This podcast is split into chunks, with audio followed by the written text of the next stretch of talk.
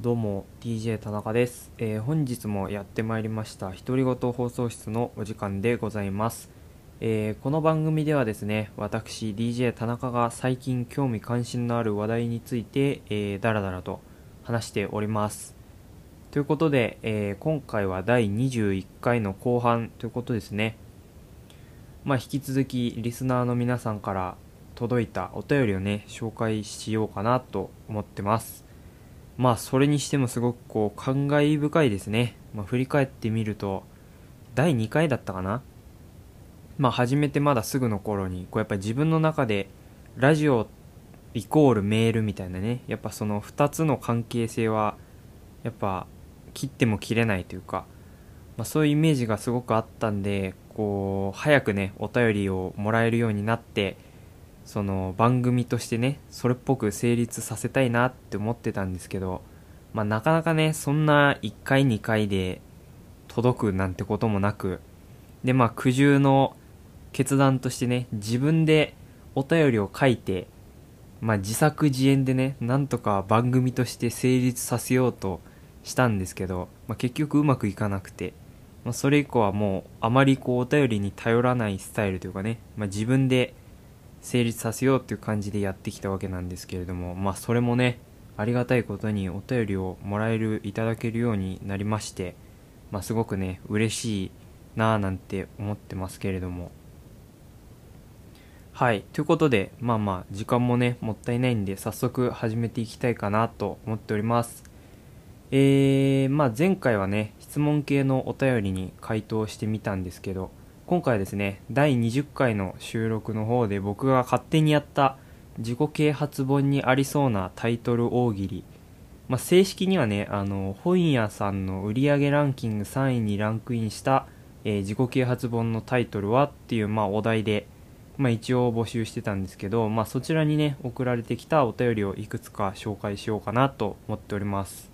いいですね。なんかこう深夜ラジオっぽい感じですけど。はい。では早速ね1通目いきたいと思います。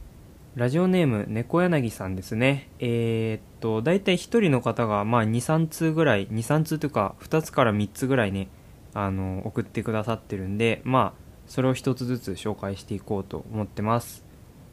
はい。では1つ目ですね、えー怠け者から学ぶ人を動かす力ということで。ああありそうですね。いいですね。なんか赤ちゃんとかもそうですよね。こう一見なんか弱そうに見えてこうなんかね一人では生きていけそうにない感じなんですけど、まあ、その弱みというかねこう周りが助けたくなるっていうそういう感じももう実は生存戦略の一部みたいな、まあ、そんな話も聞いたことがあるんですけどまあそういうことなんですかね、まあ、確かにその力をうまく使えれば自分は何もしなくてもこう周りがしょうがないなって言って助けてくれるかもしれないですからね。はい。なんてちょっと真面目に分析してしまったんですけれども、えー次行ってみたいと思います、えー次。おでんの煮込み方で人生は変わる。これもなんかありそうですね。それっぽいというか。まあ、成功している人はですねおでんの煮込み方一つとっても違いますよっていう、まあ、そういうことだと思うんですけどなんか気になりますね。一体どんなおでんなんでしょうか。1ヶ月ぐらいかけて煮込むんですかね。秘伝の出汁みたいな。うんなんかそんな感じなのかもしれないですね。はいということで猫柳さんありがとうございました。はい続いてはですねラジオネームおにさんからのお便りです、えーこの方も2つ送ってくださってますね。はいでは1つ目えー、Excel 新解釈電卓はやっぱり必要ということで。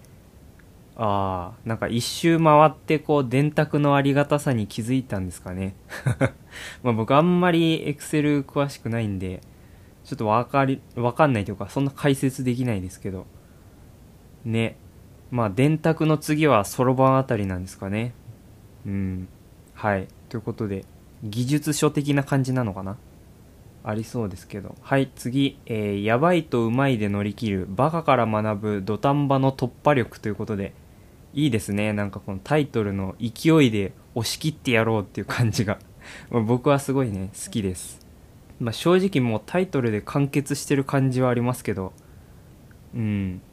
なんか多分発売から1ヶ月後ぐらいにはその中古でね10円くらいで売られてる未来がちょっと見えましたね。はい。ということでありがとうございました。えー、っとはい。最後ですね、えー、ラジオネーム嶋里前鳥さんですね、えー、この方は4つかな？送ってくださってます。はい。ではまず1つ目ですね。時代の波に乗り遅れるな、バインでバズれる成功術ということで、バインね、ありましたよね。あれですよね、確か。今で言う TikTok みたいな。なんか5秒くらいの短い動画をこう投稿して見られるみたいな、そういうサービスですよね、確か。なんか、聞いた話では数年前にもうサービスが終了したらしいですけど、どうなんですかね、まあ、もし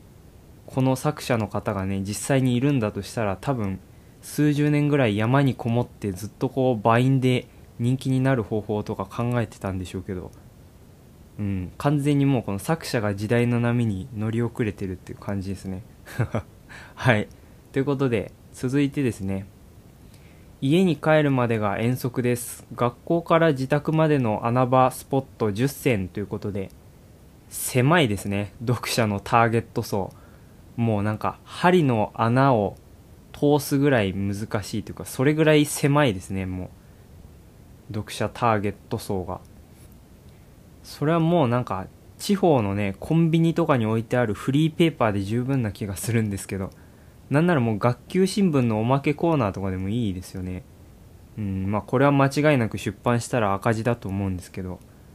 まあ、ただちょっと個人的には興味ありますね。そういうちょっとローカルな感じ好きなんで。はい。ということで、えー、3つ目ですね。これを習得すればみるみる出世、遅刻した時むしろ好印象を与える言い訳500選ということで、多いな 500は多いななんかもう英単語帳みたいな感じになるのかなまあ、まあでもあの、なんだっけな、なんかうんこドリルってありますよね。その小学生に人気のなんか漢字とか計算ドリルみたいなやつ。まあああいう感じでこう、突き抜けた、なんだろう、アイディアとかはね、結構話題になって売れる場合もありますから、まあ、もしかしたら可能性はあるかもしれないですね。なんかこう、海外の日本語学習者あたりをこうターゲットにして作ればなんか売れそうな気もしますけど。うん。まあ、ただそうなるとこの本は自己啓発本ではなく語学系な気がするんで、まあ、ちょっと自己啓発本には当たらないなとは思いましたっていうね冷静な分析でしたけれども。はいでは最後ですね。えー、成功したければ常識から疑え食事なし睡眠なし服なしえー、あすいませんもう一回読みます。えー、成功したければ常識から疑え食事なし睡眠なし服なし生活で人生を変える秘訣ということで。あなんかでもありそうな感じではありますね、まあ、ただストイックですね。まあおそらくこれを本当に実践した読者の方は今頃病院にいらっしゃるんでしょうね、まあ、もしくは服なしなんでまあ全裸で外に出てればまあ刑務所なのかもしれないですけど。まあいろんな意味で人生は変わりそうですけれども。はい。ということでまああれですね。一応順位をつけるとしたら、まあ、優勝はぶっちぎりで猫柳さんですね、うん、まあ他の方もものすごく面白かったんですけど、まあ、冷静にね売上ランキング3位に入りそうな自己啓発本っていうのを考えた時に、まあ、ちょっとやっぱ怠け者かおでんだなと思ったんでうん。まあ、今回は優勝は猫柳さんという